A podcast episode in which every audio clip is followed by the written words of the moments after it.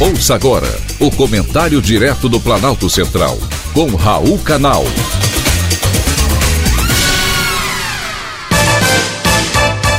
Queridos ouvintes e atentos escutantes, assunto de hoje: trabalho escravo. Eu sinceramente não consigo entender como alguns empresários ricos de grandes empresas com altíssimos faturamentos mantêm seus trabalhadores em situação degradante, sem segurança, sem comida e sem salário. Foi assim que 18 trabalhadores foram encontrados, em situação análoga a escravos, na fazenda São Bento, em Lucianópolis, no interior de São Paulo. Grande produtora de laranja, a fazenda é fornecedora da empresa Citrusuco, uma das maiores exportadoras de suco de laranja do Brasil e fornecedora da Pepsi. Os trabalhadores foram encontrados sem equipamentos de segurança, sem acesso a banheiro, sem pagamentos e com dívidas, pois deviam ao patrão pela comida e pelo transporte. E esse não foi o único caso. O número de pessoas que trabalham em situação análoga à escravidão no Brasil é tão grande que o governo decidiu criar uma força-tarefa para ampliar a fiscalização. O grupo é composto por integrantes da Polícia Federal, do Ministério Público do Trabalho, da Secretaria de Inspeção do Trabalho, do Ministério Público Federal e da Defensoria Pública da União. Juntos, resgataram 110 pessoas em situações de trabalho análogas à escravidão. Batizada de Operação Resgate, a ação continua em andamento em 23 das 27 unidades da federação, entre elas Paraná, Goiás, Mato Grosso, Paraíba, Rio Grande do Norte, Rio de Janeiro, Minas Gerais, Tocantins, Pará, Rio Grande do Sul, São Paulo e até mesmo a capital da República, o Distrito Federal. É a maior força-tarefa já realizada no país com a finalidade de efetuar o resgate de trabalhadores em condições irregulares.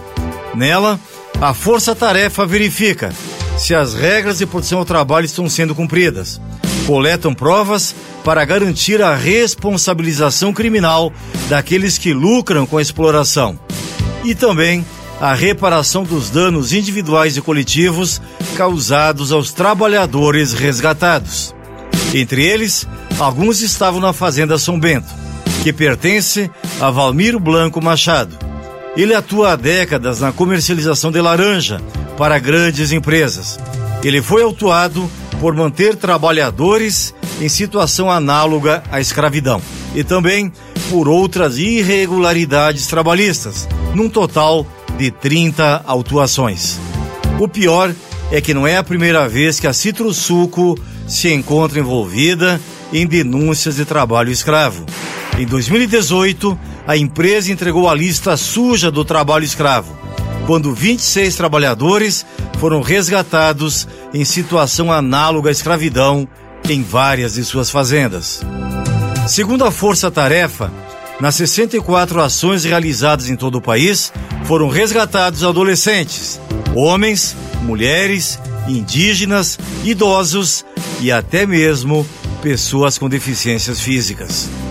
As verbas salariais que esses trabalhadores vão receber se aproximam a meio milhão de reais. Além disso, foram identificados 486 trabalhadores sem registro na carteira e lavrados mais de 360 autos de infração. É triste saber que ainda existem empresários desse tipo no Brasil. Eles contratam o que chamam de gato para regimentar pessoas que queiram trabalhar em colheitas, mas não oferecem um salário específico. E os trabalhadores já começam com dívida, pois o patrão desconta o transporte para o local e muitas vezes até os equipamentos e máquinas que eles usam na colheita. Esse tipo de trabalho degradante claramente atenta contra os direitos humanos e contra a dignidade das pessoas. E não são poucas as irregularidades encontradas pela força-tarefa. São trabalhadores coagidos, obrigados a assinar documentos em branco ou com informações erradas e ainda explorados pela sua vulnerabilidade. Uma verdadeira máfia.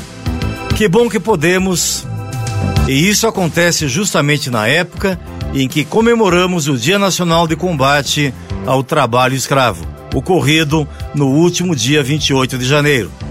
A gente aqui parabeniza o trabalho da Força Tarefa, que organizou com sucesso a Operação Resgate, ao mesmo tempo em que repudia esse tipo de trabalho escravo, que infelizmente ainda ocorre no Brasil em pleno século XXI.